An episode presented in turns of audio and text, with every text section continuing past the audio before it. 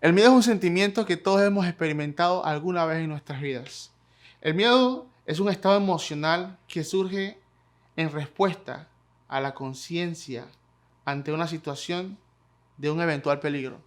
Todos hemos tenido miedos alguna vez en nuestras vidas. Y en esta hora yo quiero invitarte a pensar en algunas ocasiones en las que has tenido miedo en tu vida. y hoy me gustaría hablarte sobre un llamado a la valentía y, hablarte sobre el poder de la valentía y lo importante es vivir una vida con osadía y con valentía. ¿Cuántos de nosotros hemos tenido miedo en algún momento de nuestras vidas? Hemos experimentado el miedo eh, cuando entramos en nuestro primer empleo.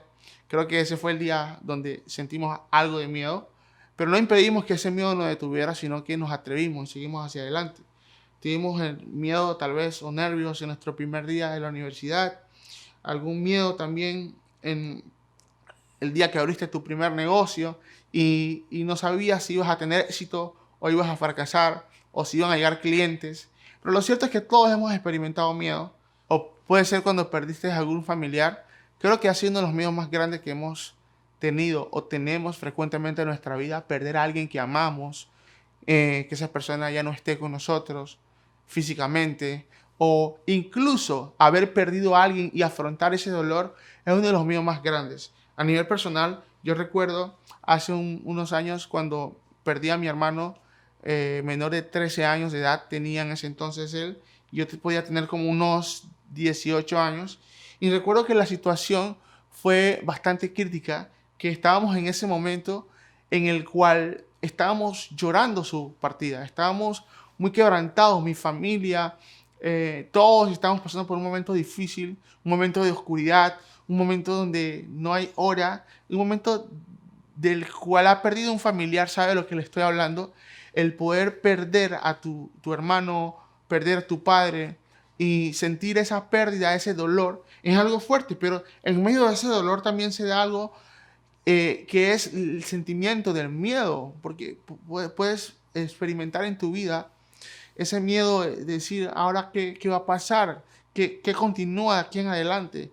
Y yo creo que todos alguna vez hemos experimentado, o los que han perdido algún familiar, ese miedo de sentir qué va a ocurrir o enfrentar ese momento. Y yo recuerdo que uno de los miedos que en esos días que estábamos llorando la, la pérdida de mi hermano, eh, era tener ese momento de encuentro en el funeral, de poder verlo, entrar su, el féretro a la iglesia, y yo sentía dentro de mí que yo no iba a poder resistir ese, ese, ese cuadro, no voy a poder resistir ese momento, no voy a poder estar en, en resistencia, no voy a poder realmente eh, soportar el nivel del dolor que yo sentía dentro de mí, el ver a mi hermano en, en, en féretro y poder imaginar que era mi hermano con el que yo estaba, con quien estábamos y, siempre hemos sido muy unidos en mi familia y ver ese cuadro, sentía que a mí me iba a dar algo. Y ese fue un miedo muy profundo. Y yo recuerdo una palabra de mis padres que nos dijeron en ese entonces, eh, cuando fue el día del funeral, ustedes tienen que ir porque tienen que superar ese, ese miedo, porque tienen que cerrar ese ciclo. En otras palabras, lo que tuvimos que hacer fue afrontar nuestro miedo. Yo recuerdo que llegó el día del funeral, estaba en casa con dos de mis hermanos, de Esther y Diana.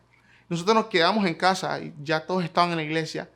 Y nos, yo, decíamos nosotros, no, no vamos a ir porque yo siento que no es posible poder soportar ese dolor. Y yo sentía a nivel personal tanto dolor que sentía mucho miedo, era, era un miedo que, que se iba transformando en un pánico, en el vivir ese momento de poder ver a mi hermano allí. Y yo recuerdo que mi madre nos envía a buscar y nos dice, tienen que venir porque tienen que superar esta etapa. Y fue un momento muy fuerte el poder ir y llegar y, todavía no había llegado el cuerpo y, y, estábamos en la iglesia y todo el mundo es súper lleno y todo el mundo a la expectativa.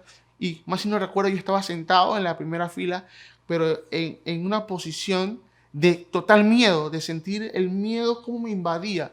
Ahora, no me quiero imaginar el miedo que Jesús sintió en el Getsemaní cuando estuvo a punto de afrontar la crucifixión, afrontar la muerte. Ese miedo lo invadió de tal manera que él, él oró, Señor, si es posible, pasa de mí esta copa. Y ese es el, tipo de miedo que estoy hablando en, este día. ¿Sabes? Hay un tipo de miedo fuerte y ese miedo que te invade donde tú sientes eh, sensibilidad a tu alrededor, sientes, te sientes vulnerable. Y fue un momento donde yo recuerdo que estaba sentado, no miraba hacia ningún lado, ni siquiera quería abrir los ojos. Y recuerdo cuando llegó el féretro a la iglesia, hubo un silencio sepulcral y, y todo el mundo esperando ver nuestra reacción. Yo sentía que no podía verlo, que no podía mirar hacia allá. Hasta que poco a poco, cuando empezó la alabanza, empezaron a cantar, fui levantando mi mirada y pude observar el cuerpo de mi hermano en ese lugar. Y fue una de las maneras en que nosotros pudimos sentir tranquilidad y paz, saber de que obviamente él estaba con el Señor, pero, pero nos tocaba a nosotros afrontar ese miedo. Eso es uno de los momentos más fuertes de mi vida que yo he afrontado, en que me ha tocado afrontar el miedo. Y lo digo por la sencilla razón de que sé que algunos de nuestra vida hemos tenido que afrontar diferentes tipos de miedos. Y lo importante del miedo es que nosotros entendamos, es que la forma en cómo nos relacionemos con el miedo determina mucho de lo que podemos o no alcanzar en la vida. Hay una relación que tenemos con el miedo y la forma en que nosotros nos relacionamos con el miedo determina lo que podemos o no alcanzar en nuestra vida. Porque el problema no es en que haya miedo. No hay problemas en tener miedo. Es normal tener miedo muchas veces. El problema surge cuando nos dejamos dominar por el miedo y permitimos que el miedo nos paralice, nos imposibilite de hacer cosas en nuestra vida, de alcanzar cosas. Entonces, lo primero que hay que hacer es afrontar el miedo entenderle que es normal tener miedo, no hay problema en ello, es el problema cuando nosotros nos dejamos dominar por el miedo. Y, yo sé que estamos en un tiempo en el cual estamos viviendo donde hay mucho miedo, el mundo está cargado de miedo. Incluso hay muchas cuantas eh, noticias que para nada son alentadoras, para nada son positivas. los pronósticos económicos dicen que va a ir en decadencia la economía. En estos días estaba escuchando noticias sobre la comida, que va a haber escasez de alimentos y, profecías y cuántos mensajes eh, que incluso pueden ser alarmistas y de temor y de miedo en vez de confianza y fe en Dios. Y, es normal sentir miedo, es normal sentirse lleno de incertidumbre, de perder tu negocio, que tú has estado emprendiendo tu negocio, has estado con esfuerzo construyendo algo y ver que, que de la noche a la mañana todo se ha ido desmoronando. Es normal sentir miedo. ¿Cómo ves que tu matrimonio se, se viene al piso ¿Cómo ves que tu familia, tus hijos se, desenfrenan? ¿Cómo ves eh, eh, que las cosas no están surgiendo como tú quieres? Eso puede ser normal, pero lo importante es saber que Dios está con nosotros y afrontar, afrontar ese miedo. Ahora, el, el miedo nos podemos relacionar con él y permitir que haga dos cosas en nuestra vida. Número uno, el miedo es un espíritu. El miedo es un espíritu porque el miedo es invisible. Es algo que tú no puedes ver, más tú puedes sentir. Por eso el miedo es algo espiritual. El miedo es un espíritu. Y número dos, el miedo actúa en nuestra mente o actúa trayendo pensamientos, trayendo episodios a nuestra mente de cosas que nos pueden ocurrir, cosas que nos pueden pasar y creamos automáticamente una defensa de protección para no poder uno, afrontar lo que tenemos que afrontar y detenernos. Esas son dos cosas importantes del miedo. Ahora, yo quiero que nosotros leamos el libro de Segunda de Timoteo 1.17. Hay indicios en, la Biblia que señala de que Timoteo era una persona bastante tímida. Timoteo era una persona bastante eh, reprimida. Pero Pablo Continuamente les escribía a Timoteo para animarlo, le escribía para decirle, sí hacia adelante. Y Pablo era su mentor o su padre espiritual, la persona que lo guiaba y lo llevaba hacia ese desarrollo como, como ministro y, como, y hacia esa madurez que necesitaba. Y hay un indicio eh, constante en, Timoteo que era una persona que tal vez tenía ese, ese miedo, tenía ese, introvertido, esa timidez en él. Pero Pablo le dice en 2 de Timoteo 1.7, porque no nos ha dado Dios espíritu de cobardía, sino de poder, de amor y dominio propio. Y eso te lo digo a ti en este día, porque no nos ha dado Dios espíritu de cobardía, sino de poder, de amor y de dominio propio. Amigo que me estás escuchando o que me estás viendo en este momento, yo quiero decirte algo. Dios nos ha dado espíritu de poder, de amor y de dominio propio. En este versículo se mencionan tres elementos importantes que Dios nos ha dado a nosotros, su creación. Tres elementos importantes que Dios nos ha dado. Pero antes de poder definir esos elementos, me gustaría definirte, porque dice este libro de Timoteo, este versículo, Dios nos ha dado espíritu de cobardía, no nos ha dado espíritu de cobardía. Ahora, ¿qué es espíritu? En este, en este versículo, cuando habla de espíritu, no, está, no se está refiriendo necesariamente al Espíritu Santo, más bien se refiere a nuestra esencia, a lo que somos nosotros como seres humanos. Ahora, el espíritu humano es completamente filosófico, psicológico, artístico y de conocimiento humano. La parte espiritual o mental de la humanidad. El espíritu humano incluye nuestro intelecto, nuestras emociones, nuestras pasiones y nuestra creatividad. Es decir, cuando habla de que Dios no nos dio espíritu de cobardía ni de temor, está hablando que nuestra esencia como humanos, como hijos de Dios, nuestra esencia no es una esencia, nuestro interior de lo que estamos hechos no es de cobardía ni es de miedo.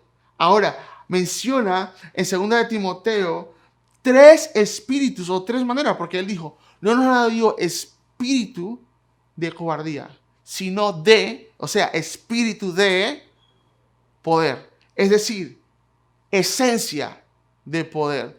Nuestra esencia, estamos hechos, lo que somos como hijos de Dios, lo que somos a nivel interior es, tenemos espíritu de poder, tenemos esencia de poder. ¿Y qué es poder? En términos generales, poder hace referencia a la capacidad o facultad de hacer.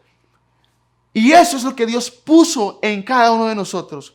Uno, espíritu de poder, esencia de poder. ¿Y qué es poder? Es la capacidad de poder hacer, es esa capacidad de hacer, esa facultad de hacer. En otras palabras, Dios nos creó con la esencia de poder hacer hacer cosas increíbles. Dios nos dio poder. Ya cuando Dios te creó y su soplo de vida vino sobre ti, cuando Él sopló su aliento sobre ti, con ese soplo vino espíritu de poder, que significa esa capacidad para hacer, para crear, para influenciar, para desarrollar. Dios te dio esa capacidad. Muchos de nosotros a veces no creemos que podemos hacer cosas increíbles. A veces pensamos que somos menos. A veces pensamos que por no haber nacido en tal X ciudad, haber tenido tal o X apellido, tal o X educación o crianza, no tenemos capacidad. Pero quiero decirte algo. La Biblia dice en 2 de Timoteo 1:7 que Dios no nos dio espíritu de cobardía, sino espíritu de poder, esencia de poder. Tú estás hecho con capacidad para poder. Ahora, si estás allí, quiero que repitas conmigo. Tengo espíritu de poder, tengo esencia de poder. Dios me ha dado esencia para poder hacer, para hacer cosas, para crear. Aún en tiempos de dificultades y de crisis, podemos hacer. Podemos hacer porque tenemos espíritu espíritu de poder. Esa es una buena noticia. Es algo que nos tiene que emocionar y más que emocionar, transformar nuestra manera de pensar. ¿Por qué? Porque dice la Biblia que Dios nos dio espíritu de poder, capacidad, esencia de hacer cosas, de crear, de influenciar, de ser prósperos, porque esa esencia es la naturaleza de Dios que está en nosotros. Segundo, espíritu de amor. Espíritu de amor. Nuestra esencia es de amor. Dentro de nosotros está el amor de Dios. Porque uno, muchas personas piensan que el amor se trata de las cosas externas o, de, que la transformación que vamos a vivir o que necesitamos tiene que ver con lo externo, cuando es lo interno, es nuestra esencia, es lo que somos y lo que tenemos. Por eso, si tienes poder, pero no tienes amor, es un poder más mal manejado. Pero ojo, ya tienes espíritu de amor, porque Pablo dice, no nos ha dado Dios espíritu de cobardía, sino de poder, espíritu de poder y dos, espíritu de amor. Y sabes, lo importante que a mí me causa un poco de revolución, como a veces la iglesia en Génesis dice que Dios creó al hombre a su imagen y semejanza, varón y hembra los creó, y dijo, y vio todo lo que Dios hizo fue bueno. Dios se sentó a ver, dijo, wow, he creado al hombre. Todo lo que Dios hizo es bueno.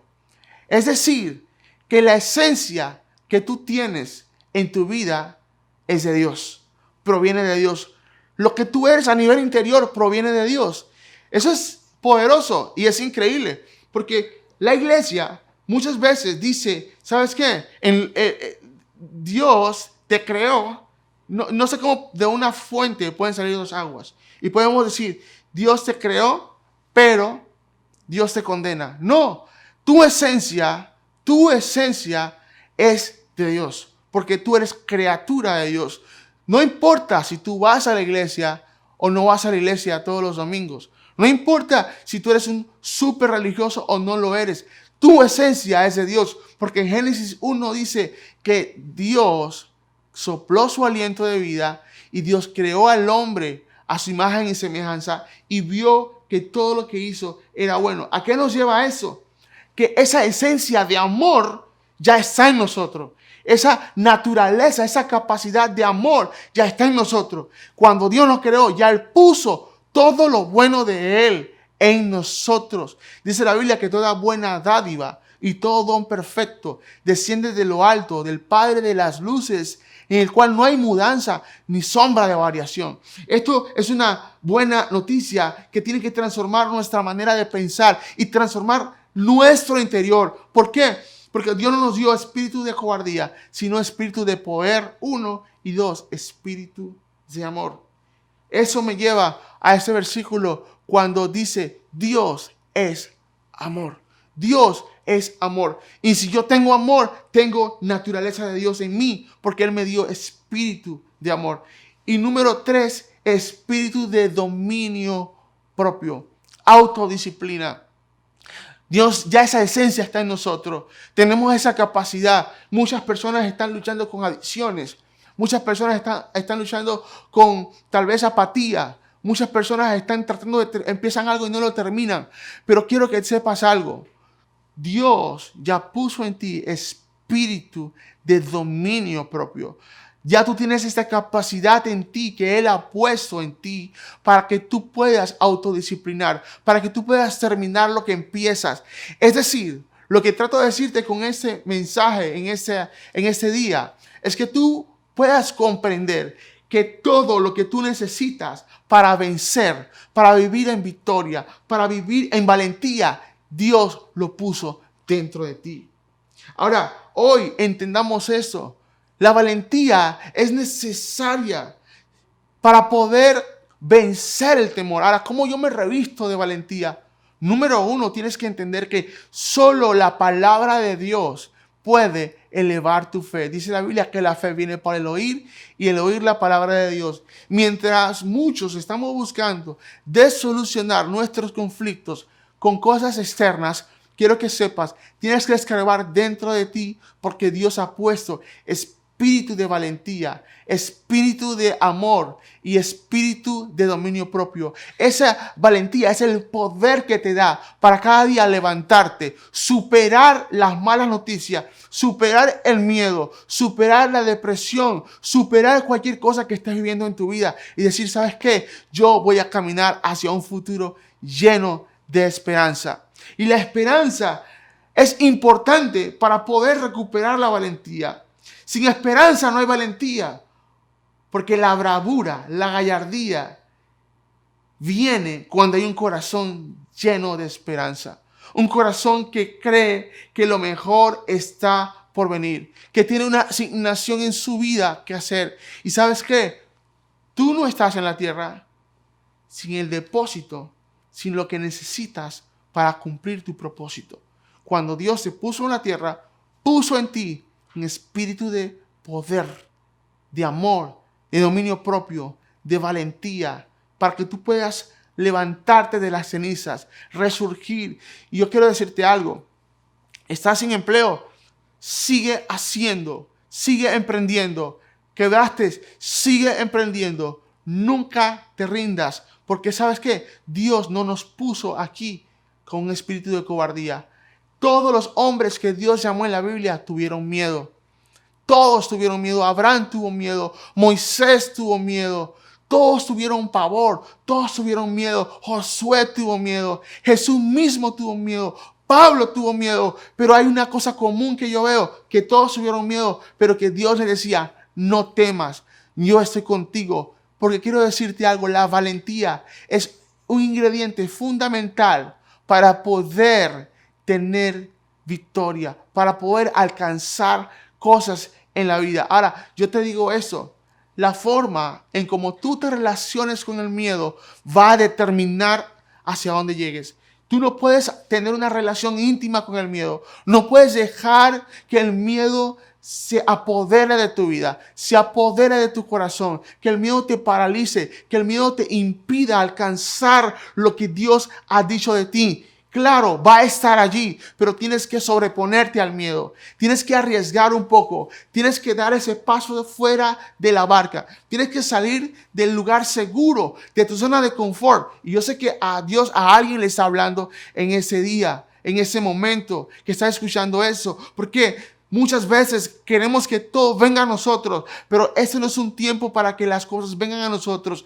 Es un tiempo para salir de la barca caminar sobre las aguas, es decir, caminar en terrenos que nunca habías caminado, experimentar cosas que nunca habías experimentado, relacionarte con gente que nunca te habías relacionado. Son aguas nuevas, son aguas eh, que tal vez tú no conoces, pero quiero decirte algo, Jesús está en el agua.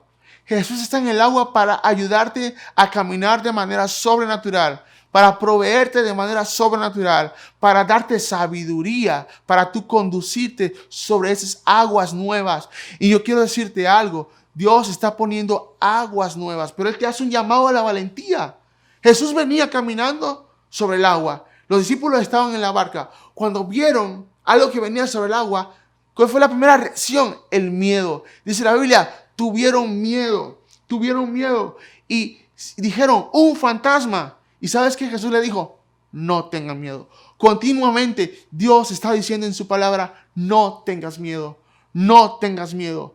Sé valiente. Y sabes, la reacción de Jesús fue, sean valientes, no tengan miedo. Y hubo uno de los discípulos llamado Pedro que dijo eso. Si eres tú Jesús, permite que yo camine sobre el agua como tú lo estás haciendo. Ahora, entre la petición de Pedro a que Jesús le dijera, ven, hubo un trecho, hay un tramo. Cuando tú pides a Dios, quiero que hagas milagro en mi vida. Y cuando Dios te dice, tírate, ven, ven a donde yo estoy, ven a las aguas. Es un momento en que tú tienes que poner a funcionar esa fe. Tienes que poner en acción esa fe y dejarte de relacionar con el miedo.